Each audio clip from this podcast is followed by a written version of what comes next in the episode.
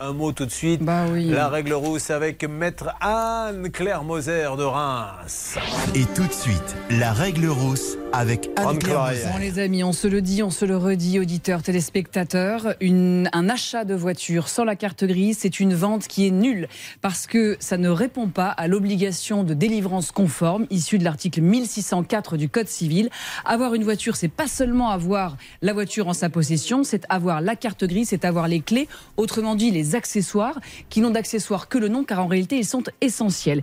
Et la Cour de cassation, elle est parfaitement claire et c'est une jurisprudence constante elle annule la vente. Et alors le pompon, c'est que Daniel, il l'a payé en plus sa carte grise. Je vois sur la facture que j'ai sous les yeux qu'elle a bel et bien été facturée et qu'il avait toute raison d'avoir confiance dans son vendeur car il porte dans son nom quelque chose qui fait confiance.